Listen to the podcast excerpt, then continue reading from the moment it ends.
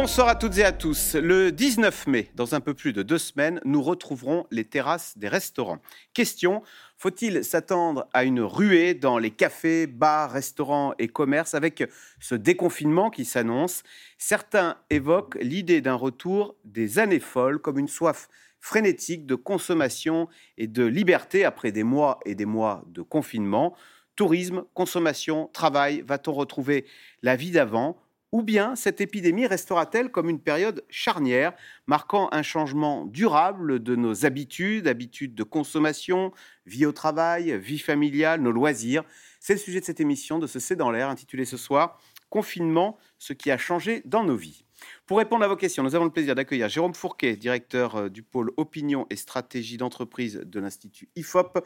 Je rappelle votre livre, hein, L'archipel français, aux éditions du Seuil.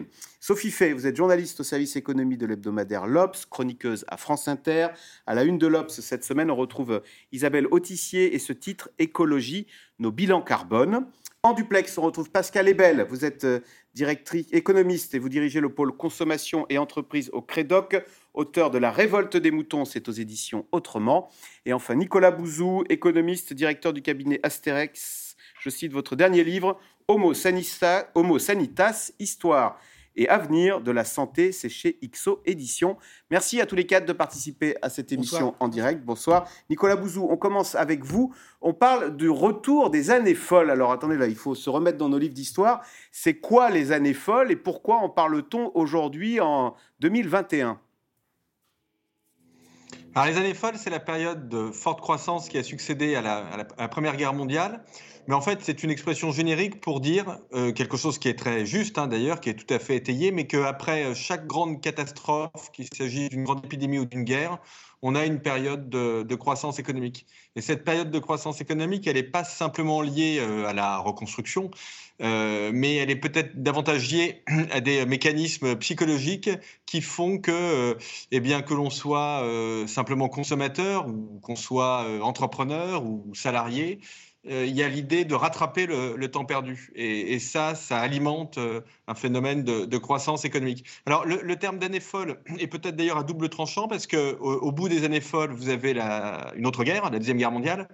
Euh, le crack de 29 les, les, 30 glorieuses me, me semblent plus, plus, alors plus souhaitables, mais aussi plus adaptées parce qu'il n'y a pas de raison qu'une épidémie déclenche une guerre mondiale, mais surtout parce que si vous pensez comme moi que peut-être pas tout de suite, mais à l'horizon de 4-5 ans, on peut avoir un peu d'inflation. Ben, vous voyez que vous avez euh, une catastrophe qui s'est terminée, beaucoup de consommation, euh, de la croissance économique qui, à mon avis, reposera encore beaucoup sur l'innovation, un peu d'inflation. Bref, vous vous retrouvez dans une situation qui n'est pas complètement antipathique d'ailleurs, mais qui est celle un peu des années 60.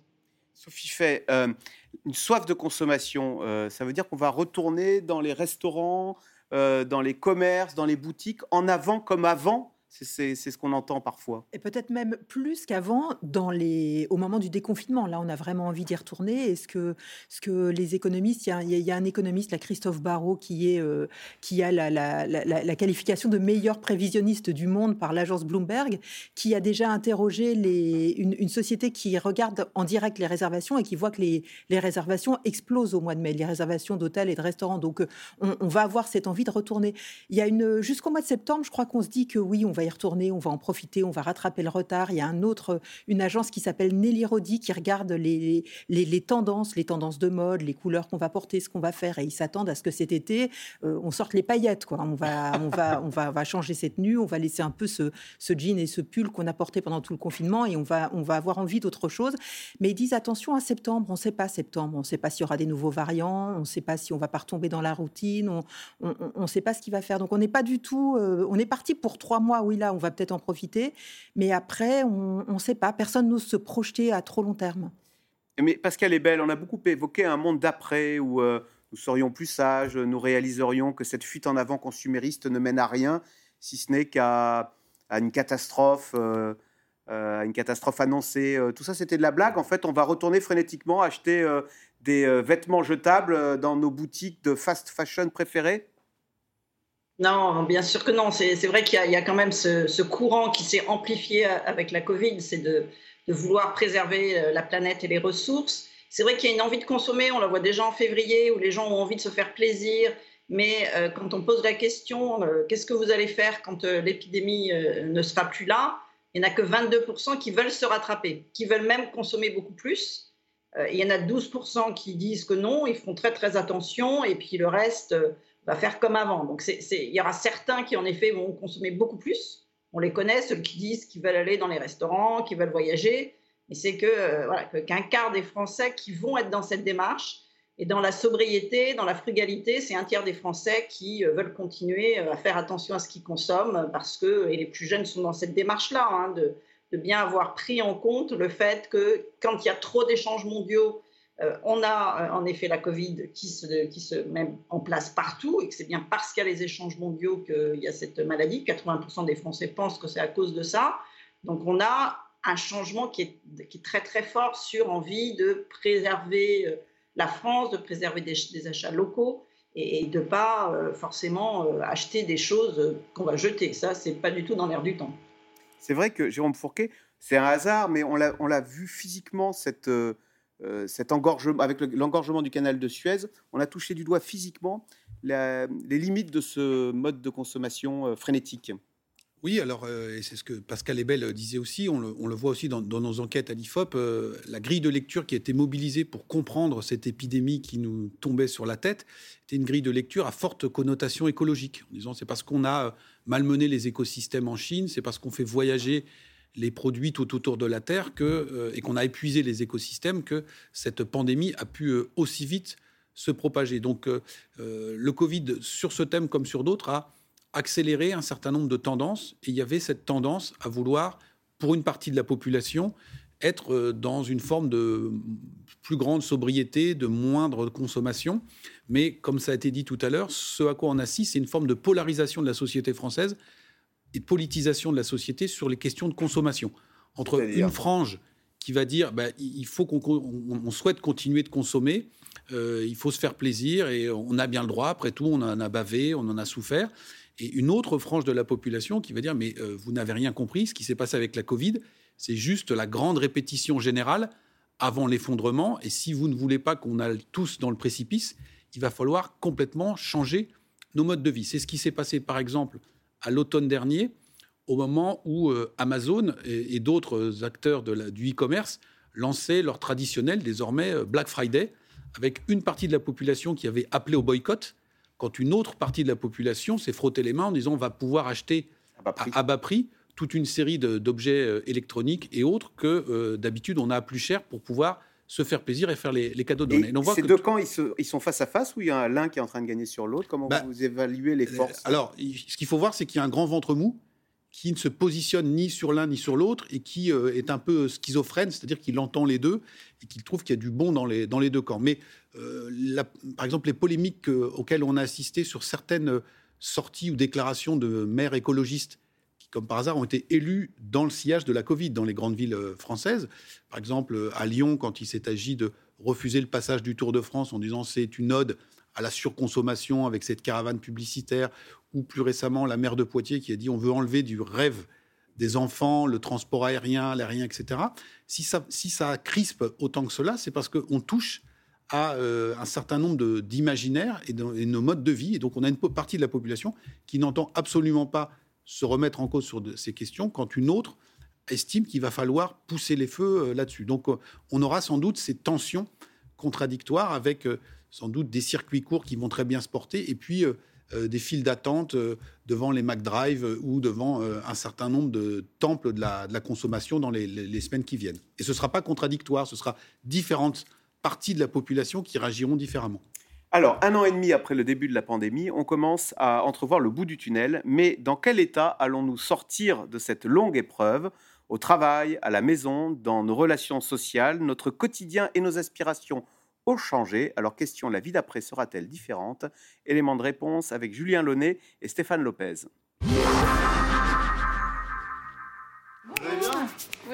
Dans la période actuelle, le caviste est un commerce essentiel pour une partie de sa clientèle.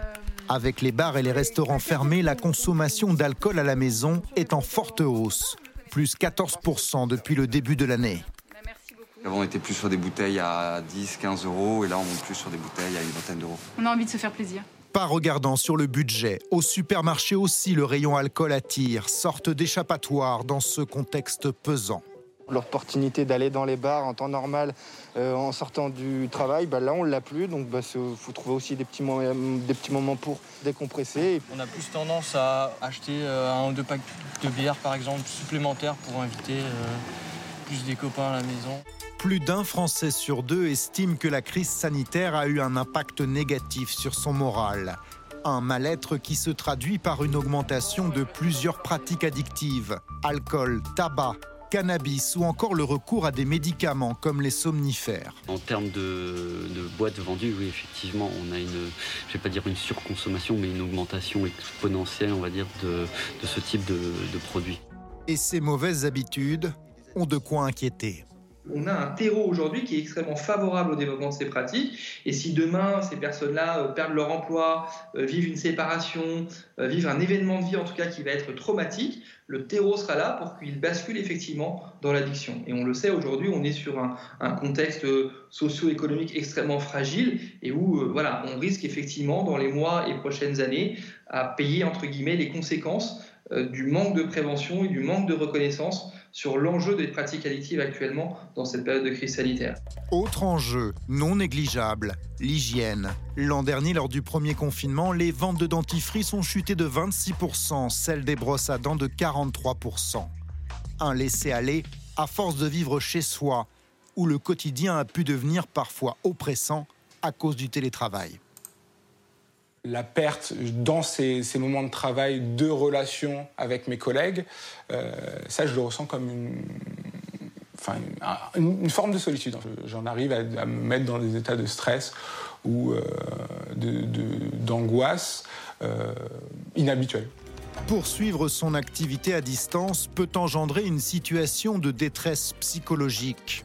Avec cette épidémie, ils sont nombreux à s'interroger sur leur rapport au monde professionnel. Les deux tiers hein, des, salariés disent que plus jamais ils n'accepteront de travailler dans des environnements qui puissent menacer leur santé mentale. Je pense que les entreprises qui ne renouvelleront pas leur politique de qualité de vie au travail, leur management, leur façon d'organiser le travail et de considérer l'humain dans la conduite hein, de l'entreprise euh, seront confrontés à un plus gros écart entre ces attentes nouvelles et ce qu'elles vont proposer. Donc si le monde du travail revient comme avant, de façon très conservatrice, j'ai envie de dire, il y aura plus de tensions euh, forcément. Du changement jusque dans nos assiettes. Parmi les tendances actuelles, il y a le fait de privilégier les circuits courts, acheter des produits locaux plutôt que ceux importés d'Europe ou d'ailleurs. Savoir ce qu'on mange, c'est important aujourd'hui, je trouve. Privilégier la qualité des produits et la provenance. Les consommateurs, euh, là, ils sont dans une prise de conscience qu'on pourrait euh, dire presque politique, en fait, sur, euh, sur les enjeux autour de l'alimentation et sur, encore une fois, l'impact de leur consommation sur l'environnement et leur santé. Et ça, c'est une fois qu'on a pris conscience de ces enjeux, je ne pense pas qu'on revienne en arrière à se dire bah, finalement euh, l'industriel c'est super. En revanche, pas d'engouement pour le bio. Au contraire, les achats de fruits, légumes ou produits laitiers certifiés agriculture biologique ont ralenti. Une première en 20 ans. Alors, question euh, téléspectateur, Pascal Ebel, comment expliquer que nombre de Français se soient noyés dans l'alcool durant cette année de confinement et de Covid. D'abord, vous l'avez euh, constaté et documenté au Crédoc, euh, la consommation d'alcool par habitant a augmenté? Alors, c'est simplement qu'il y a eu des hausses des ventes très fortes, 14% hein, en février et en mars par rapport à l'année dernière. Donc, ça, c'est plutôt des chiffres de vente des, panélistes. Et, surtout, euh, on voit qu'on a vu dans nos enquêtes que par rapport aux gestes de prévention santé, on a deux fois moins d'individus qui disent que pour leur santé, ils vont faire attention à leur consommation d'alcool et de tabac et de, et de, drogue et de cannabis. Donc on a vraiment une, une hausse hein, de, de gens qui se sont un peu lâchés sur ça. Mais est-ce que ce n'est pas un transfert, pardonnez-moi, parce que comme on ne va plus au bar et au café, bah, du coup, euh, au bar, avant, on prenait une bière entre amis, du coup, maintenant, bah, on l'achète au supermarché et on la boit à la maison, mais c'est un simple transfert. Oui, tout à fait, mais, c'est que 20% des volumes en fait qui sont euh, habituellement consommés en restauration. Il reste toujours un petit peu d'ailleurs de restauration, donc euh, ça suffit pas à expliquer euh, le fait qu'il y ait une forte hausse de consommation d'alcool. Et, et, comme il y a un doublement de gens qui sont anxieux, en fait, hein, ça, ça se mesure, l'anxiété, la dépression. Donc on est à 23% de Français qui ont des caractéristiques de personnes anxieuses contre seulement 13% avant la, la Covid. Donc, euh, deux fois plus de gens qui ne vont pas bien.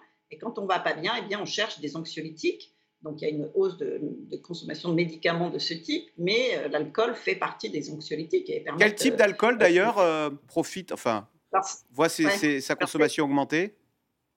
Alors c'est ça qui est intéressant, c'est qu'il y a beaucoup de vin blanc. Donc ça, c'est parce qu'on le fait, on le consomme sans doute en apéritif, plutôt à plusieurs. Mais il y a aussi beaucoup d'alcool très fort, du whisky, euh, du, du, rhum. Et donc là, c'est plutôt des, consommations de choses qui se prennent seules. Vous saviez, les, campagnes de prévention euh, de Santé publique France, c'est de montrer ces, cadres qui rentrent de chez eux, qui se font stresser, qui prennent un, verre de, whisky. C'est vraiment ça qui se passe. C'est-à-dire que ça va pas bien, euh, les gens sont, non pas, ne voient rien euh, arriver. Et ce qui est le plus angoissant, c'est en effet de ne pas avoir d'avenir. C'est très compliqué en fait de vivre qu'au jour le jour, sans anticiper, sans pouvoir se projeter. Et donc, c'est ça qui crée euh, cet effet, bah, tout seul, je consomme de l'alcool. Et c'est ça qui est inquiétant. Qui, en ne, effet, pas, ne pas avoir d'avenir, Sophie fait, beaucoup euh, s'interrogent sur leur avenir professionnel. On va voir beaucoup de salariés là qui sont dans des métiers en fait qui sont en train de mourir et qui vont devoir euh, se former, enfin procéder à des reconversions professionnelles? Il y a tous ceux qui sont dans les métiers qui vont être obligés de, changer, hein, une partie des, salariés de la restauration, beaucoup de salariés dans l'automobile, dans l'aéronautique, mais il y a aussi beaucoup de salariés qui, sans même être obligés de se reconvertir, se disent j'ai plus envie de continuer comme avant, j'ai fait une partie du confinement dans un autre dans une autre ville à la campagne, je veux plus vivre dans une grande ville, je veux plus de ce stress avec les trajets donc j'ai envie de faire autre chose. Il y en a aussi qui disent j'ai envie d'avoir un métier qui ait plus de sens qui soit plus tourné vers les autres, plus solidaire, et donc qui réfléchissent. Mais dans cette phase de réflexion où on est un peu seul chez soi, où on n'est pas accompagné, on ne voit pas comment on va, on va mettre en œuvre ça. Donc on se pose des questions, on regarde un petit peu partout, et puis on ne sait pas. Vous voyez, quand on, voit des, des, commerces qui ferment, on en voit d'autres euh, qui, qui, qui, réouvrent, on ne sait pas très bien comment va être la sortie, de, la sortie de, vers le nouveau monde, qui va tenir, qui va pas tenir. Pour l'instant, c'est encore un peu flou. La seule chose positive qu'on peut dire, c'est que les chefs d'entreprise, eux, ont plutôt un bon moral ils continuent à investir et dans les enquêtes, ils ont encore un, bon moral. Donc euh, heureusement qu'il y a ça. Donc ça, ça peut peut-être rassurer ceux qui, ceux qui s'angoissent en ce moment. Mais Nicolas Bouzou, c'est vrai qu'on sort de cette, enfin, ce confinement a fait tomber des certitudes. Autrefois, on disait à des enfants, va dans les métiers de l'aéronautique, deviens pilote, c'est sûr, tu auras du boulot. On a l'impression qu'il y a des filières structurantes de notre économie qui se sont euh, très rapidement euh, effondré, j'allais dire, le mot est un peu fort, mais que ce soit l'aéronautique, l'automobile, même la grande distribution, on voit que c'est le triomphe du e-commerce et que nos hypermarchés euh, n'ont que peu profité de, cette épidémie. Ah, Nicolas Bouzou? Vous ne m'entendez pas, Nicolas Bouzou. Bon. euh, eh ben, euh, Jérôme Fourquet, est-ce qu'on a eu l'impression qu'à l'occasion de, ce de, de, cette période d'épidémie, que euh, bah, justement la France qui avait des étendards, des entreprises dont nous étions très fiers, je repense à Airbus, et ben finalement que ces choses dont nous étions très fiers, elles se sont effondrées et qu'à l'inverse, nous n'avons pas été en mesure, notre Sanofi, de produire un vaccin et que nous sommes le seul pays euh, des membres du Conseil de sécurité de l'ONU à ne pas avoir de vaccin, comme si ce déclassement dont on parlait, on l'avait touché du doigt pendant cette période de confinement. Oui, alors il y a deux, il y a effectivement, il y a deux phénomènes dans ce que vous, vous indiquez. Il y a d'abord ce, cette euh, ce sentiment de déclassement qui s'est matérialisé de manière très très concrète aux yeux d'une grande partie de nos, concitoyens. Donc vous avez cité l'échec de la filière française euh, pharmaceutique sur euh, la capacité à sortir euh, un vaccin. on se souvient aussi de la rupture d'approvisionnement en masques qu'on a été chercher par milliards en Chine. On voit aussi qu'au début de la, pandémie, on cherchait désespérément des réactifs pour fabriquer les fameux tests et que euh, du coup, euh, on a touché du doigt l'ampleur de la désindustrialisation de notre, de notre pays, avec des filières entières qui ont, euh, qui ont disparu. Et dont on voit dans les, dans les enquêtes qu'on peut mener le fait que l'idée de faire revenir des, relocaliser des productions en France arrive aujourd'hui très très haut dans les préoccupations de nos, de nos concitoyens. Et dans le même temps, cette prise de conscience de la désindustrialisation du pays s'est accompagnée de, de chocs très durs ont frappé des fleurons ou des filières qui étaient euh, historiquement euh, motrices en France. Je pense, euh, vous avez cité le cas de l'aéronautique, hein, qui était une véritable locomotive dans toute la région toulousaine. Et on peut se, demander, alors sans faire de catastrophisme, si on n'aura pas demain peut-être des, des, floranges de la, de la Covid avec des, entreprises qui, vont, qui vont péricliter. Alors, sans doute, on parlera tout à l'heure du, du, rebond du transport aérien. Je pense que le transport aérien a de, de beaux jours devant lui, mais euh, ce secteur-là, il faut le constater, euh, est euh, durement touché.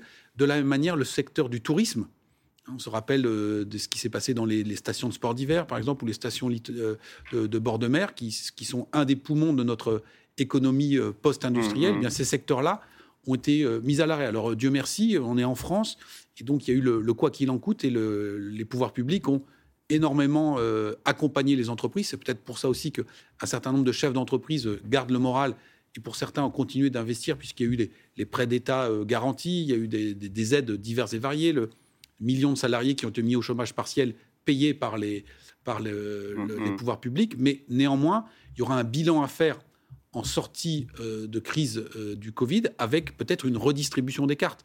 On parlait du transport aérien, donc on a pris le cas d'Airbus, mais regardons des grandes entreprises comme ADP. Mais euh... la France est-elle toujours un grand pays dans le monde Nous sommes l'un des cinq membres du, membre du Conseil de sécurité de l'ONU. Est-ce que nous méritons cette, ce rang de dette dans le top 5 alors, on voit bien qu'économiquement, selon les classements, on est plutôt sixième ou septième, et en termes de capacité euh, industrielle, euh, il reste un certain nombre de fleurons français, mais on a euh, énormément euh, rétrogradé. Et donc, c'est on s'en est rendu compte. On s'en est rendu compte à ce moment-là, on l'a touché du doigt. Euh, vous vous souvenez, du, lors du premier confinement, quand tout le monde cherchait désespérément des masques, le gouvernement, pour rassurer les Français, avait dit ne vous inquiétez pas, on a mis en place un gigantesque pont aérien pour approvisionner la France. Ce pont aérien vient de Chine. Ouais. Et nous, dans nos enquêtes, les, les, gens nous disaient mais attendez, habituellement, le pont aérien, il part de France pour aller pour aider aller les pays du tiers-monde. Et donc là, si nous, sommes les bénéficiaires d'un pont aérien, ça signe quand même l'ampleur ouais. de, notre, de notre déclassement. Parce donc, que je vous ai entendu l'autre jour sur France Inter et ça m'a frappé dire les Italiens et les Espagnols savaient qu'ils n'étaient plus une très grande nation. Nous, on vient de le réaliser. Bah, alors, ça fait un moment qu'on est en train d'en prendre conscience, mais là, on l'a vraiment euh, touché du doigt. Et c'est la, la, la, substance même, hein, cette capacité de production industrielle qui, euh, qui, a fait de, qui a fait défaut. Et donc, on verra euh, comment le, le, tissu économique réagira, mais il y a sans doute un certain nombre de filières qui vont, euh, qui vont pâtir. Et donc, on a vu, par exemple, avec euh, ce qui s'est passé avec l'équipementier automobile Bridgestone euh, dans, dans les Hauts-de-France, on a d'autres fermetures de sites industriels qui vont, qui vont se, produire et qui vont amputer un, tissu qui était déjà mis à mal. Nicolas Bouzou, comme si Emmanuel Macron a envie de redonner une perspective d'ailleurs aux Français, il l'a dit dans l'interview vendredi dans la presse régionale, il a dit on va mettre une décennie à rebâtir notre tissu industriel, mais on va y réussir, on va le réussir. Et il vient de dire cet après-midi d'ailleurs, il nous faut rebâtir ensemble un nouveau modèle de croissance et de prospérité, comme si on voulait rassurer les Français sur le fait que nous allons continuer à être un grand pays qui compte. Nicolas Bouzou, on vous a reperdu.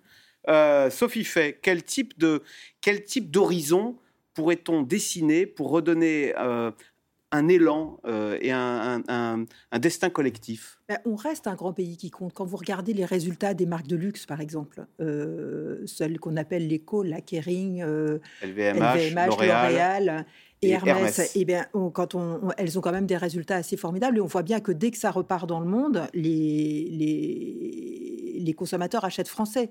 Donc, euh, et on a aussi des, fleurons quand vous regardez dans cette crise des semi-conducteurs. On a une entreprise qui marche formidablement et qui est en train d'investir à, fond, qui est ST Microelectronics à Grenoble. Et donc, euh, on, a un peu perdu de vue quand même ces, fleurons. On peut aussi parler des choses, euh, des choses qui vont bien. On a aussi des startups. Alors, on n'a pas eu BioNTech qui a fait le, vaccin avec Pfizer, mais on a Valneva à Nantes, qui est, on a aussi un tissu de, de start-up qui, qui, vont bien. Et il y a eu beaucoup de créativité, moi, je trouve, dans, dans, dans cette crise. Il y a une, une, une start-up du textile, euh, Asphalt, qui a décidé, par exemple, de, de vendre des produits qu'on qu commande et ils ne produisent qu'à la, qu'à la demande. Et donc, il n'y aura pas de stock. Ils inventent le commerce sans stock, donc le commerce qui est, qui est bon pour la planète, pour sortir de la fast fashion. Est-ce que ça peut mobiliser un pays, ça, ben, ça Est-ce qu'il n'y a pas des, je sais pas, un monde décarboné Voilà, quelque chose qui pourrait nous faire rêver euh, et d'être à l'avant-garde de cette révolution qui va, qui va diriger le, le siècle? Mais vous savez, c'est ce qu'on voit exactement dans les pays scandinaves. Par exemple, ils ont interdit les vols domestiques, mais ils n'ont pas dit on va plus jamais voler. Ils sont en train de dire en 2023, on va euh, inaugurer des vols par avion électrique, donc des petits avions avec une motricité électrique. Et dans les startups qui font ces petits avions électriques, il y en a une qui est en France, Aura. Donc il y, a du potentiel, mais nous, on, ne voit, voit ce qui s'effondre, on voit pas ce qui monte, et peut-être qu'on n'aide pas assez aussi ce qui monte, peut-être qu'on n'aide pas assez les entreprises de demain. Et l'Allemagne, qui était un pays très mécanique, hein, avec l'agrochimie, avec sa, mécanique, pourrait être le fer de lance de finalement de, de ce nouvel horizon décarboné alors, on va voir ce qui se passe aux prochaines élections, mais là, on a, euh, on a une candidate des Verts qui pourrait être la prochaine euh, chancelière. Remplacer Angela Merkel, une verte à la, chancellerie. Une, verte, alors sans doute en coalition. Bon, alors c'est peut-être un peu tôt pour le dire, parce qu'en général, les Verts sont toujours très hauts dans les sondages, et ah. au moment de l'élection, ils, ils, reperdent un peu. Mais par exemple, eux, ils ont un programme, les Verts en Allemagne, de créer un fonds d'investissement pour les startups, et dès que toutes les startups qui se créeront pour la transition écologique auront tout de suite 25 000 euros. Ils ont un programme d'investissement 50 milliards par an dans les infrastructures pour passer plus vite euh, au numérique, ou ils ont un programme pour euh, essayer d'arrêter les vols domestiques à l'intérieur de l'Europe, mais remplacer ça par des trains. Ils ont un projet euh, de, d'accélération des énergies renouvelables, puisque vous savez qu'ils sont sortis du nucléaire en Allemagne. Donc il y, y, a de la vitalité et il y a un parti qui a envie d'investir et on voit bien que les autres partis, la la CDU et le SPD sont obligés d'aller derrière puisque la Cour constitutionnelle de Karlsruhe a rendu un arrêt jeudi en disant que euh, Madame Merkel n'était pas assez allée assez loin en faveur du climat et que ça créait une inégalité insupportable pour les jeunes générations. En tous les cas, euh, ce confinement a également euh, chamboulé nos vies dans les familles. On a tous été choqués par l'isolement et la détresse de certains résidents dans les EHPAD. Conséquence, certains établissements peinent aujourd'hui à trouver des pensionnaires, alors qu'il y a quelques mois, on le sait, hein, les listes d'attente étaient pleines. Voyez ce reportage euh, en Isère de Mélanie Nunes et Diane Cacciarella. On va lever les deux jambes, relever les pointes des pieds. Réapprendre à bouger, marcher. Tout ça en groupe, des sensations presque oubliées pour ces résidents qui ont passé des semaines confinés dans leur chambre. Allez. C'est mieux ici que dans notre chambre. Il y a plus d'air. Quand vous allez avoir le ballon, une liberté retrouvée. Ici, la mortalité liée au Covid-19 a atteint 40%. 60 résidents sur 80 ont contracté le virus ces derniers mois. Même si les gestes barrières et la distanciation sociale sont toujours maintenus, Janine, 85 ans, peut de nouveau partager un repas avec les autres résidents dans la salle à manger. J'étais là-haut, je ne voyais personne. Alors c'était dur. 95% d'entre eux ont été vaccinés et espèrent ne plus jamais entendre parler de ce virus. Il va peut-être pas revenir. J'en sais rien. Il a dû ficher de camp. Un soulagement après un an d'isolement obligatoire c'est Caroline. Oui. Je venais juste voir si euh, vous avez besoin de quelque chose. Déjà, je vois que vous n'avez pas d'eau. Une période traumatisante, mal vécue par les équipes soignantes, mais surtout par les résidents. Est-ce qu'il vous faut autre chose Quand vous arrivez à euh, ces âges-là, je pense que ce qui vous raccroche encore à la vie, c'est vos proches. Si vous ne les voyez pas, quel est l'intérêt de vivre encore, parce que c'était ça, honnêtement. Hein. Donc, euh, ouais, il y a eu euh, énormément euh, d'impact. Il y en a qui se sont sortis sur plan médical du Covid, mais qui, ensuite, quand on a ouvert un peu les portes, ont revu leurs proches, et c'était la fin. Ça a été très, très, très dur. Je vous ai pas amené votre petit-déj aujourd'hui. Non. Parmi les personnes en première ligne. Robert, j'ai pas vu ce bel homme ce matin. Le directeur de l'établissement, confronté aujourd'hui à un nouveau problème, le manque de résidents. Aujourd'hui, donc effectivement, on n'est pas plein, mais je pense qu'on n'est pas les seuls. Le taux d'occupation sur le territoire, euh, il y a 15 jours, il devait être à 80% sur, sur le département. 23 chambres sont inoccupées sur les 102 que compte cette EHPAD. Un manque à gagner conséquent pour un petit établissement, près de 200 000 euros depuis un an. Même en position fauteuil. Je suis sûr qu'il y a des gens qui, auraient besoin d'être chez nous, enfin d'être chez nous ou ailleurs, peu importe. Ils sont, ils sont aujourd'hui plus en sécurité ici que, que dehors. Moins de nouveaux pensionnaires, car certaines familles hésitent aujourd'hui à placer leurs proches dans ces établissements. Annette, elle, voudrait que son père Claude quitte son EHPAD situé dans la Drôme. Voici mon papa avec euh, mon frère et ma maman avant son décès. En fait, mon père, il vit comme, comme un prisonnier, enfin oui, un prisonnier dans un établissement pénitentiaire. Et d'ailleurs, quand ils ont mis en place les, visites encadrées derrière un plexiglas, mon père, il appelait ça des parloirs. En fait, il est parti en EHPAD après le décès de ma mère pour ne pas être seul. Et finalement, il est plus seul que jamais, puisqu'il n'y a plus de repas en commun, parce qu'il est enfermé dans sa chambre et parce qu'il est enfermé dans sa dépression. Après un an d'isolement, son père de 81 ans a perdu 10 kilos. Je leur en veux d'avoir laissé mon père devenir grabataire. Ça fait six mois que mon père est dans son lit. Ça fait six mois que mon père ne bouge pas. Maintenant, il mange dans sa chambre, dans son lit même. Il ne se lève même pas de son lit pour manger. C'est quand même une, fin de vie très triste pour mon père. Je suis en colère parce que parce que ça fait un an qu'on alerte sur, sur, sur ce qui se passe dans les EHPAD et finalement il se passe rien. Annette a tenté de mobiliser les pouvoirs publics. Elle attend aujourd'hui une place disponible dans une résidence dans le Var où son père aurait, cette fois-ci, plus d'autonomie. Pascal est belle. Est-ce qu'on peut dire que la famille a été euh, une cellule, une valeur refuge pendant cette période de confinement? Ah oui, tout à fait. C'est vraiment un, lieu, euh, en tous les cas dans le premier confinement, où tout le monde s'est retrouvé. Il y a des relations qui se sont recréées, c'est-à-dire que les parents se sont rendus compte qu'ils pouvaient échanger plus avec leurs enfants, qu'entre conjoints aussi, en passant plus de temps ensemble. Alors ça, ça a pu dans certains cas euh, mal se passer, mais c'est plutôt en majorité, ça s'est très bien passé.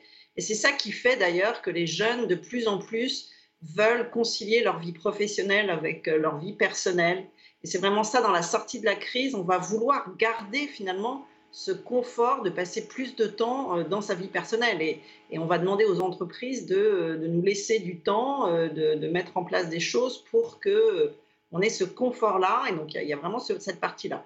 Il y a quand même eu quelque chose qui s'est pas très bien passé, c'est quand même les inégalités hommes-femmes. C'est-à-dire qu'on aurait pu penser que parce que les, les deux conjoints étaient à domicile, que le partage des tâches, ce serait bien passé, mais finalement, euh, les femmes ont beaucoup souffert, surtout quand les enfants euh, ne sont pas à l'école. Et, ce qu'on constate, c'est que, par exemple, 46% hein, des femmes, quand elles sont en télétravail, elles sont dans la salle à partager, alors que c'est 26% des hommes seulement. Donc, c'est elles qui, au quotidien, ont toutes les charges mentales. Et donc là, sur ce terrain-là, ça s'est plutôt dégradé. Le télétravail, Jérôme Fourquet, on ne l'a pas tous vécu de la même façon? Non, alors déjà, tout le monde ne l'a pas pratiqué. Tout le monde l'a pas pratiqué, oui. Euh, au pic du, premier confinement, c'est à peu près un tiers des salariés qui étaient en, télétravail. Il y avait euh, un, gros quart qui continuait de travailler sur site, comme on dit, et puis le reste de la population qui était à l'arrêt, en, chômage partiel ou autre. Là, les dernières données dont nous on dispose à l'IFOP montrent qu'on est redescendu à un quart de la population salariée, majoritairement en télétravail, parce que ce qu'on voit de plus en plus, c'est une forme d'hybridation avec deux, trois jours en télétravail et deux ou trois jours euh, euh, au, bureau ou sur le, site d'activité. Donc, ce n'est pas toute la population qui a télétravaillé. Euh, et néanmoins, il y aura un avant et un après, parce qu'on a dit tout à l'heure que le Covid avait accéléré certaines tendances. Là, sur le télétravail, il n'a pas accéléré une tendance, il a créé quelque chose, parce que le télétravail était très, très peu pratiqué en France. C'était plus le cas dans d'autres notamment les pays du Nord, mais très très peu en France.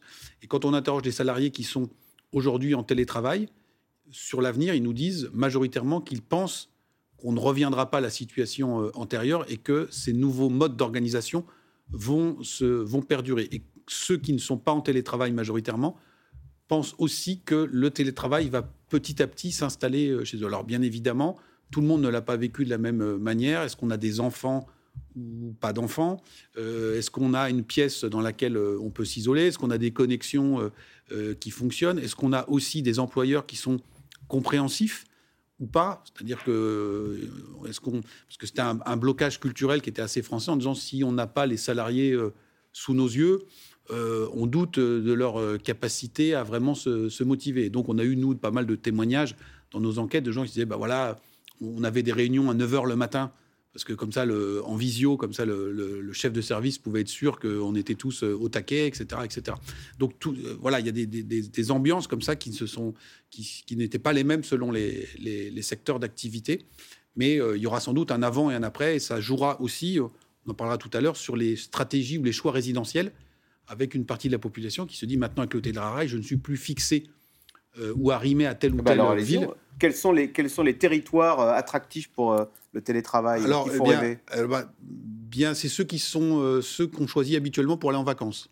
Ah. C'est-à-dire le rêve du télétravailleur, c'est aller travailler là où je passe mes vacances. Et donc vous aviez. Mais c'est plus des vacances alors. bah, ou c'est toute l'année des vacances. Voilà toute, toute l'année des vacances. Donc, dans cette redistribution des cartes, c'est déjà les territoires qui étaient attractifs touristiquement qui vont capter cette manne des, télétravailleurs, qui sont souvent des, cadres avec des, niveaux de salaire euh, assez, euh, assez conséquents. Sophie c'est vrai qu'il y avait euh, une méfiance du télétravail. On se disait, bah, le, le, salarié va rien faire chez lui, il va regarder la télé, etc. Et, c'est vrai qu'on a entendu des cas de burn-out. Alors, le télétravail, on s'est dit, bah, avec le télétravail, on a plus de temps, puisqu'on on, on économise sur le temps de trajet. Et en fait, on s'est retrouvé avec des salariés en burn-out. C'est vraiment vrai, ça? Il y a vraiment des, euh, finalement, c'est plus de travail, le télétravail? D'abord, vous avez beaucoup de salariés qui travaillent pour des entreprises internationales où il n'y a plus de, de, de, fuseau horaire et où euh, les réunions ont lieu euh, en visioconférence à, à, des heures, ça peut être très tôt le matin, très tard le soir. Et il n'y a plus surtout ce moment de, coupure où vous dites stop, je rentre chez moi, donc je ne suis pas joignable parce que je suis dans les transports et après je suis chez moi, je pose mon téléphone à l'entrée et je vais dans la cuisine où je vais et j'écoute pas ou bien je le mets en silencieux. Là, maintenant, il y a a plus de, il y a plus de frontières. Alors, il y a des cas où on a réussi à bien s'organiser, mais il y a, d'autres cas où on se dit, euh, mon entreprise a vraiment besoin de ce contrat, donc s'il faut travailler toute la nuit pour préparer l'appel d'offres, eh ben, on va travailler toute la nuit pour préparer l'appel d'offres. Il y a des cas aussi où, où les, les, les gens ont un peu peur chez eux, justement, qu'on pense qu'ils travaillent moins. Et puis, il y a surtout ces cas où, euh, comme vous êtes chez vous avec vos enfants, mais dès que vous pouvez, vous vous occupez de vos enfants. Et puis, qu'est-ce que vous faites la nuit? Ben, La nuit, vous rattrapez le retard que euh, euh, sur vos dossiers. Et puis, à la fin, tout ça s'enchaîne et, et vous sortez plus la, la, tête de l'eau, quoi. Euh, Nicolas Bouzou, tout à l'heure, Pascal Ebel parlait du confort du télétravail. Alors d'abord, le télétravail, encore faut-il que la liaison Internet fonctionne bien. Et on a pu voir dans cette émission que ce n'est pas toujours le cas. C'est donc euh, l'une des urgences peut-être, hein, avoir un, réseau Internet euh, qui puisse supporter le cas. Non, mais pas, pour les écoles, on a vu que le, réseau Internet n'avait été un problème. Mais deuxième chose, Pascal Ebel disait, c'est un confort pour la jeune génération. Ça peut être une exigence maintenant des salariés en disant, écoutez, moi, je veux bien travailler pour votre entreprise, mais trois jours par semaine euh, en présentiel, comme on dit, chez, les jeunes générations. Oui, tout à fait, ça le sera, le télétravail. D'ailleurs, euh, avant la crise, les, entreprises qui le pratiquaient le faisaient pour des raisons d'attractivité, en fait, en présentant ça comme une meilleure façon de concilier sa vie professionnelle et sa vie privée. Mais ce qui est très intéressant avec le télétravail en ce moment, c'est comme les vaccins, c'est-à-dire qu'on peut voir ce qu'on appelle les effets en vie réelle. Bah, le télétravail, là, c'est plus de la théorie, on voit ce que ça donne en vie réelle. Et ce que l'on voit, c'est que pour que ça fonctionne bien, il faut que trois conditions soient, soient réunies, et malheureusement, elles ne le sont pas toujours. Première condition, il faut que ce soit facultatif, parce que vous avez des gens, notamment des jeunes qui vivent dans des, euh, euh, appartements très petits qui ne veulent pas télétravailler. Et puis le bureau, c'est aussi un endroit de, sociabilité, donc il faut que ce soit facultatif.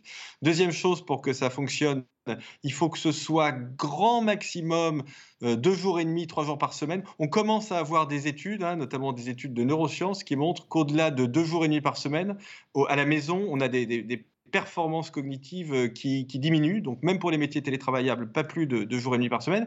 Et la troisième condition, alors qui est la plus difficile à, remplir, c'est qu'il faut aussi un management qui soit adapté au télétravail. C'est-à-dire qu'il faut que quand les salariés télétravaillent, les entreprises aient le courage de les laisser faire un travail de fond chez eux et de ne pas les, euh, les, embêter avec 4, 5 ou 6 réunions euh, par jour, parce qu'on s'est rendu compte aussi en vie réelle que les réunions par Zoom ou par Skype, enfin les réunions à distance, étaient encore encore plus pénible, ce qui n'est pas peu dire, que euh, les réunions euh, que l'on fait en, présentiel. Et eh oui, il n'y a plus de petites blagues, il n'y a plus de moments de pause. Euh, voilà. Pascal est belle. Tout à fait ça, il n'y a plus de... Il y, a, plus de body language, comme on dit en, très mauvais français. Bref, toutes ces choses qui rendaient les, réunions en, présentiel finalement intéressantes. Pascal est belle. Alors, qui dit télétravail dit euh, bah, on est plus souvent chez soi. Euh, est-ce que ça a des conséquences sur notre façon, euh, sur ce qu'on achète, sur notre alimentation On dit que les Français auraient pris quelques grammes pendant ce confinement. Est-ce qu'on le constate? Et, pour, et si oui, pourquoi? Alors vraiment, ça, a changé en effet la relation à l'alimentation parce qu'on a pu y consacrer plus de temps.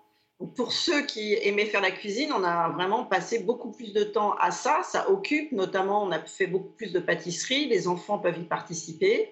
Et euh, ce qu'on constate, c'est que finalement, ça a permis à ceux qui ont des attentes très très fortes sur euh, leur alimentation, qui veulent faire attention à leur santé ou à l'environnement, ils ont pu mettre en adéquation leurs attentes et, la pratique. Parce que quand on mange à l'extérieur, ben, en fait, on subit euh, ce qu'on vous offre à la cantine ou dans le restaurant. Donc il y, a un petit peu ce, chemin-là qui s'est fait. Et puis les femmes, comme ce sont elles qui font les courses et qui euh, font à manger, elles ont un peu incité les hommes à, manger plus végétal, en fait, puisque les hommes sont beaucoup plus nombreux à manger de la viande. Donc, euh, donc pour les hommes, ça a été moins facile.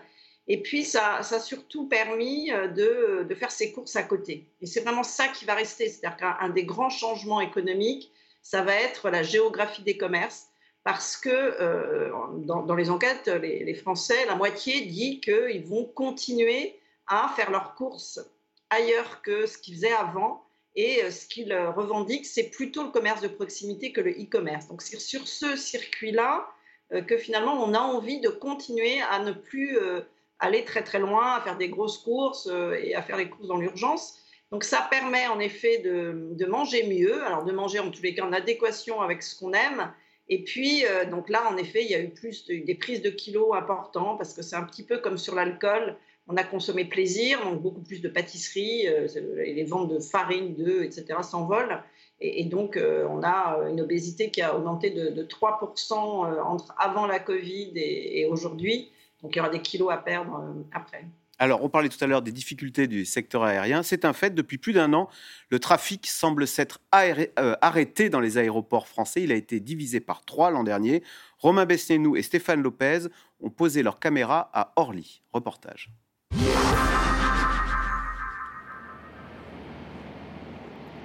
Ce qui frappe en arrivant à Orly, c'est le calme. Un silence quasi absolu sur les pistes. 80% du trafic habituel a disparu avec la pandémie. La plupart des avions restent cloués au sol. Mais ce jour-là, un événement trouble la tranquillité d'un terminal normalement fermé. Là, on va aller sur euh, un des parkings avions que, nous avons dédié euh, aux opérations sanitaires parce que ça, c'est un des changements majeurs euh, de, notre activité. Euh, et là, depuis, Deux patients Covid plongés dans un coma artificiel sont évacués en urgence à l'hôpital de Biarritz, faute de place en région parisienne. C'est un transfert assez complexe puisque on doit déconnecter tous les appareils d'assistance respiratoire euh, du, qui sont, euh, dont, le patient fait l'objet, pour ensuite les connecter sur l'appareil. Ça prend énormément de, temps, parce que vous, vous apercevez que ça doit être fait bah, à la force des bras. Hein. L'opération n'est pas terminée pour les agents d'Orly. Il faut maintenant sécuriser l'envol de l'appareil, et avec le confinement, tout a changé animalière d'entretien 2, il y a un héron euh, que je pense vous avez déjà repéré au niveau de Papa 14. Le trafic étant plus faible, euh, les oiseaux sont davantage enclins à se rapprocher des pistes.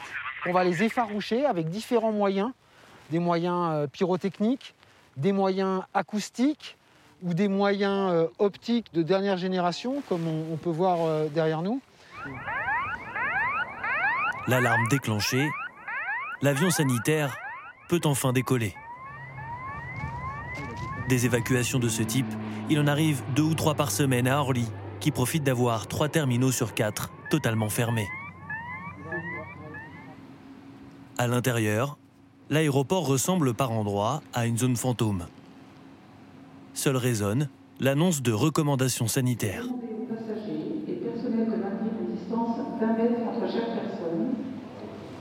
On est euh, dans Orly 1B, c'est euh, un des halls les plus connus d'Orly, parce que c'est les vols de la navette, euh, donc pour aller à Toulouse, pour aller à Nice, pour aller partout. Donc ici, on a des centaines et des centaines de vols par jour normalement.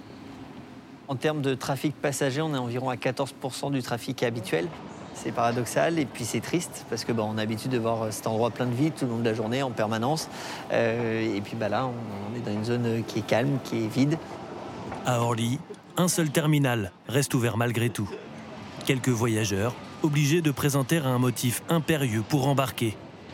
Et en attendant, impossible de faire les boutiques, tous les commerces sont fermés à part les essentiels, comme certains restaurants très peu fréquentés. Avant, on faisait euh, du 10 000 euros par jour. Là, on doit être à 500 euros par jour. Donc, euh, vraiment, euh, on a une très forte baisse d'activité. Ça plombe un peu le moral, hein, c'est sûr, parce qu'on a beaucoup moins de clients. nous, on, aussi, on le ressent dans notre travail. on passe plus le temps à sticker les, les, les frigos plutôt que, que, de servir des pizzas. Quoi. À l'arrivée, tous les passagers passent devant une caméra thermique capable de détecter la température corporelle. À Orly, tout est organisé depuis le centre des opérations, l'APOC. C'est le cœur du réacteur de l'aéroport. Contrôle, sûreté, positionnement des avions et même des voyageurs Ici, tout est fait pour empêcher le virus de circuler. Chaque petit point est un passager. Et vous voyez qu'en fait, le logiciel détecte des zones bleues où il y a une condensation de passagers qui est plus importante. Euh, et du coup, cet outil nous permet de suivre en temps réel euh, où est-ce qu'il y a trop de passagers ou euh, est-ce que c'est bien respecté. L'aéroport est un lieu particulièrement sensible aussi parce qu'on a un croisement important de passagers qui viennent de toute la France, voire de l'international. donc on n'est pas à l'échelle locale, on a vraiment un, croisement de, de beaucoup de personnes. L'aéroport d'Orly devrait retrouver une partie de son activité le 9 juin, date à laquelle les touristes étrangers pourront à nouveau être accueillis en France, à condition de présenter un pass sanitaire. Alors, question téléspectateur Sophie Fay. Le contribuable français doit-il sans cesse renflouer les caisses d'Air France qui sera durablement déficitaire? Question de Christophe dans le Loir-et-Cher. Ça renvoie directement à la question qu'on se posait tout à l'heure sur la souveraineté, l'image du pays, la, projection que, peut avoir notre économie à l'international. Hein. On pourrait très bien faire le choix de renoncer, de mettre en vente Air France. Il y aurait tout de suite des candidats. Il y a des compagnies euh, aériennes dans le Golfe qui sont très riches, des compagnies aériennes chinoises qui seraient sans doute euh, ravies de mettre la main sur Air France. Mais Air France, c'est quand même euh, aussi une partie de la, vitrine française. C'est de, la vitrine des étrangers qui viennent à Paris pour consommer ce luxe ou qui viennent euh, faire du tourisme. Donc pourquoi, pourquoi pas le faire? Et puis on a cette industrie aéronautique, on espère qu'elle va repartir, on espère qu'elle va repartir aussi avec des avions à hydrogène. Et si on n'a plus de compagnie aérienne, est-ce que euh, euh, finalement, enfin, elle va repartir avec les avions classiques qui font... et puis, ensuite, et puis ensuite on essaye d'être là pour la prochaine génération d'avions. Donc, donc tout, tout ça va ensemble. On a aussi des aéroports qui sont des hubs et on a derrière les aéroports, on a les aéroports français. Mais ce qu'il faut voir aussi, c'est que Aéroport de Paris et Vinci sont les ou Meridiam, maintenant ce fonds qui s'intéresse à Suez, sont euh, propriétaires d'une euh, grande partie des aéroports dans le reste du monde. Donc ça, euh, c'est aussi, ça fait partie de la projection de l'économie française, et donc c'est pour ça qu'on y, qu'on y reste. Alors que les Néerlandais, vous avez vu dans la dernière augmentation de capital, ils n'ont pas suivi l'État français, ils ont été un peu dilués. Jérôme Fourquet, sur l'avenir de l'aérien, là, ce phénomène qui nous vient de Scandinavie, qui est la honte de voler. On considère que oui, aller à Marseille en avion, c'est polluer inutilement, alors qu'il existe d'autres moyens de transport beaucoup moins polluants. Est-ce que cette honte de voler est en train d'imprégner la société française? Et à terme, ça, met, euh, bah, ça menace euh, non seulement l'aérien, mais même le, concept de vacances sous les tropiques. Alors ça touche euh, une partie de la population, mais une partie qui pour l'instant est minoritaire, plutôt dans les jeunes générations et plutôt ceux qui sont de sensibilité écologique. Donc c'est un phénomène qui est réel, mais qui est pour l'instant limité. Euh, et d'abord, il faudrait d'abord rappeler que tout le monde ne prend pas l'avion, euh, ne serait-ce qu'une fois par an. Donc, et parmi ceux qui le prennent, on a une partie effectivement qui entend ces, arguments qui avaient été notamment médiatisés et popularisés par Greta Thunberg. Qui est allée à New York en bateau. Qui est allée à New York en bateau, donc il faut avoir le temps d'aller en bateau à, New York.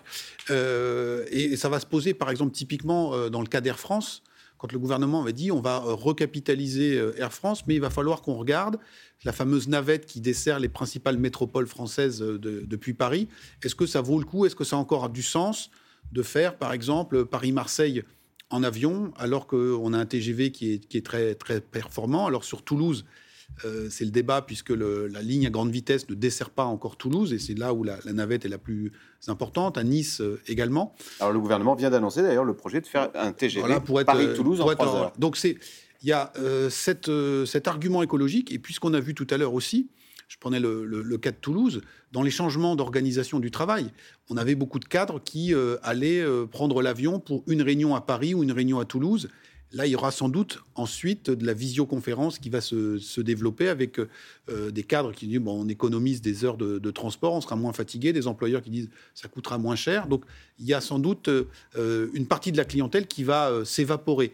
Mais le souhait de pouvoir reprendre l'avion, notamment du low cost, pour aller passer des vacances à pas cher, soit de l'autre côté de la Méditerranée, soit sous les tropiques, nous, dans les enquêtes qu'on a pu mener à l'IFOP, ça reste encore très fortement euh, attendu et, populaire. Et donc là encore, on aura ce conflit entre ces deux groupes de population, ceux qui, pour des motivations écologiques, disent qu'il faut qu'on change radicalement, et ceux qui disent qu'au contraire, ils, ont bien le, droit et le, plaisir de pouvoir en, profiter. Euh, Pascal est belle, cette génération Greta Thunberg qui refuse de prendre l'avion euh, pour un week-end à Barcelone ou pour aller des vacances sous les tropiques, est-ce qu'elle est, epsilonesque ou est-ce qu'elle elle monte en puissance? Oui, chez les jeunes, elle monte en puissance. Mais ce que je voulais ajouter surtout, c'est que c'est surtout les, voyages d'affaires qui vont diminuer. Ils étaient déjà en train de diminuer parce que les entreprises, quand elles veulent baisser euh, le coût carbone, elles limitent les voyages aériens. Donc c'était déjà en cours. Donc dans le monde professionnel, ça va aller plus vite que du côté des, particuliers euh, parce que euh, les grandes entreprises qui ont des engagements RSE de responsabilité sociale de l'entreprise limite ces trajets-là. Et on voit bien que les lignes de TGV viennent d'être euh, relancées, tout simplement parce qu'on sait que c'est plus intéressant euh, de prendre le train. Et donc, dans les grandes entreprises, on, incite les salariés à prendre le train. Et puis, évidemment, la visioconférence a, gagné. Donc, c'est plutôt par ce, biais-là qu'il y aura un ralentissement très fort de l'aérien avant qu'il y ait des, euh, des, avions électriques. Tant qu'on n'a pas résolu cette question-là, je pense qu'en effet, ça va chuter du côté des particuliers, mais il y a très peu de Français qui prennent l'avion. Hein. Il n'y en a que hmm. un quart qui prennent l'avion en dehors de, raisons professionnelles. Euh, Nicolas Bouzou, est-ce que ça veut dire quand même, avec cette honte de prendre l'avion et ces difficultés du secteur aérien, que la France, grand pays du tourisme, eh bien voilà un autre de ses points forts, euh, s'effilocher et voire être menacé alors c'est vraiment un sujet et euh, ça dépend en réalité beaucoup de l'évolution de la situation euh, sanitaire euh, en France. Il faut bien comprendre qu'aujourd'hui vous avez deux types de pays dans le monde. Vous avez des pays où le Covid devient endémique et c'est malheureusement un peu le cas de la France. Et vous avez des pays, notamment les pays asiatiques, dans lesquels il n'y a pas de Covid. Hein. Quand vous regardez les taux d'incidence en Chine, au Vietnam, à Singapour, en Corée, ce sont des, pays où la maladie, le virus est très peu présent. Et, ces pays-là sont obsédés par l'économie Hein, le gouvernement chinois, il pense qu'à l'économie. Le gouvernement vietnamien, il pense qu'à l'économie. Ils ont parfaitement compris qu'il n'y avait pas d'économie euh, avec une circulation active du virus. Donc, ils feront tout pour ne pas importer le virus euh, chez eux, euh, d'autant plus qu'ils ne vaccinent pas énormément ou que leurs vaccins, c'est le cas en Chine, ne sont pas très performants. Ce que je veux dire par là, c'est que on n'aura pas de retour des touristes chinois en France tant qu'on aura une circulation euh, virale aussi importante en France. Les touristes chinois, ça doit être 2 millions par an à peu près en France en temps, euh, normal. Ces 2 millions de touristes chinois n'auront simplement pas l'autorisation de revenir tant que la circulation du virus ne sera pas revenue à des niveaux extrêmement faibles en, France. Et donc ce qui m'inquiète un petit peu avec cette idée de vivre avec le virus, c'est que j'ai peur que notamment sur le secteur touristique, on coupe un peu l'économie française euh, de l'économie mondiale et, et que ça pénalise reprise. Allez, tout de suite, on revient à vos questions. Question pour vous, justement, Nicolas Bouzou. Euh, les prix ne vont-ils pas exploser en sortie de crise pour rattraper le manque à gagner? Non, alors je ne pense pas que les prix vont exploser en, sortie de crise. Euh, en revanche, je, je pense qu'il y a un sujet qui se pose, pas tout de suite, mais à l'horizon de 3, 4, 5 ans, euh, qui est lié à des facteurs macroéconomiques très précis, notamment au fait qu'on on va avoir, et on a déjà des plans de relance absolument colossaux, notamment bien évidemment le plan de relance aux, États-Unis, hein, qui excède très largement les besoins de l'économie américaine.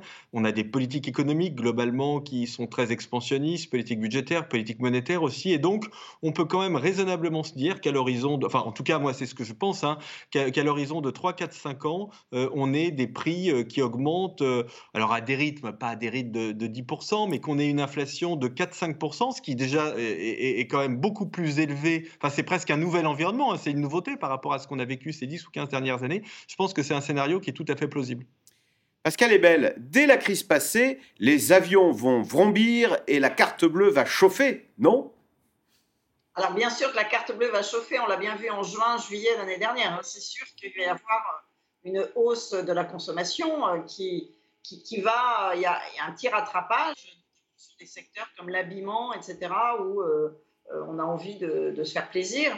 Mais simplement sur l'avion, je pense que, oui, bien sûr, par rapport à ce qui se passe aujourd'hui, il y en aura un peu plus mais ça ne va pas être comme avant. C'est-à-dire qu'il y a vraiment sur ça, sur le, sur le, tourisme, euh, on va changer finalement euh, cette norme de se mettre en photo euh, très loin. Il y aura quand même cette honte d'aller très loin, et notamment cette génération Greta Thunberg va aller dans ce sens. Et c'est quand même des populations, des élites qui, vont dans ce sens. Et il y a cet effet de distinction qui fait que les autres suivent. Et donc je pense que ce mouvement-là, pas, ça, ça va forcément prendre de l'importance. Donc oui, ceux qui auront envie de se rattraper, il y en a 20% euh, de Français qui euh, veulent euh, consommer tout ce qu'ils n'ont pas consommé avant, mais ça ne suffit pas pour faire une croissance très importante. Jérôme Fourquet, la Chine va dominer le monde plus tôt que prévu. N'est-ce pas ça le principal changement? Le virus venait de Chine, ça serait assez ironique d'ailleurs. Voilà, donc ça peut alimenter les, thèses complotistes. C'était une, une, arme anti-Occident ou anti, euh, anti-États-Unis. Euh, blague à part, là aussi, on peut dire que la crise du Covid a accéléré des tendances qui étaient déjà préexistantes. On a parlé de notre déclassement industriel et on voit effectivement comment les États-Unis, tout ce qui est fait par Biden aujourd'hui au plan diplomatique, s'inscrit quand même à un titre ou à un autre, un peu dans la continuité de ce que ses prédécesseurs faisaient en disant leur grande obsession, c'est de ne pas se faire trop distancer par, euh, par les Chinois en termes géopolitiques. Aujourd'hui, il y a une grande bataille sur le, contrôle des, océans, avec euh, une, domination américaine qui est remise en question parce que la, marine chinoise monte en puissance. Et donc, on a ces puissances hein, qui dont les, pouvoirs ou le poids se rééquilibre à la, façon du, Covid. Et Nicolas Bouzou disait tout à l'heure, d'autant qu'on puisse le savoir, le Covid circule très peu dans cette sphère-là. Et donc l'économie est repartie sur les chapeaux de roue, alors que les économies occidentales sont encore au stand de, ravitaillement, si je puis mmh, dire. Donc mmh. là, bien évidemment, il y a, il y a un effet dans ce, dans ce sens. Sophie Fay, les espaces de coworking sont-ils appelés à se développer dans les villes moyennes Question de Louise dans le Morbihan. Alors, quel est le modèle qui se cacherait euh, derrière ce... Ça veut dire quoi d'abord, le coworking? Bah, Le coworking, c'est des endroits où on peut se retrouver pour travailler ensemble. Et ce qu'on pourrait voir se profiler, et beaucoup d'urbanistes le souhaitent, mais aussi la, ministre euh, du Logement, euh, Madame Vargon, en fait, ils souhaitent que là où il y a les gares, plutôt que tout le monde vienne travailler, on n'a pas envie de travailler tout seul chez soi. mais on n'a pas forcément envie de se déplacer pour venir au bureau. Donc pourquoi n'imaginerait-on pas des espaces de coworking, par exemple, autour des, autour des, gares ou dans, dans, les quartiers où on irait, au lieu de prendre les transports en commun, on irait travailler à l'espace de coworking. Et on pourrait même travailler entre salariés de la même entreprise, mais ailleurs. Et d'ailleurs, on voit, on, voit ça dans euh, certains collègues qui se retrouvent. Nous, on le voit par exemple à l'OP, certains collègues qui sont loin du journal se retrouvent euh, entre eux pour, euh, pour parler du journal, mais sans venir au journal parce qu'ils habitent dans le même quartier. Donc, les espaces de coworking pourraient tout à fait être euh, financés par les, par les, par les entreprises pour permettre à leurs salariés de travailler sans venir au travail, mais de travailler quand même ensemble. Nicolas Bouzou, sur cet attrait des villes moyennes, d'abord, est-ce qu'il est bien réel? Est-ce que les, les, grandes métropoles auraient vécu leur apogée? Et quelles sont les villes moyennes qui euh, attirent le plus aujourd'hui? Alors, alors déjà, on ne peut pas encore le savoir. Hein. C'est-à-dire que là, on parle de, éventuellement de, mouvements qui n'en sont qu'à leur début. On peut parler des, banlieues, on peut parler des villes moyennes.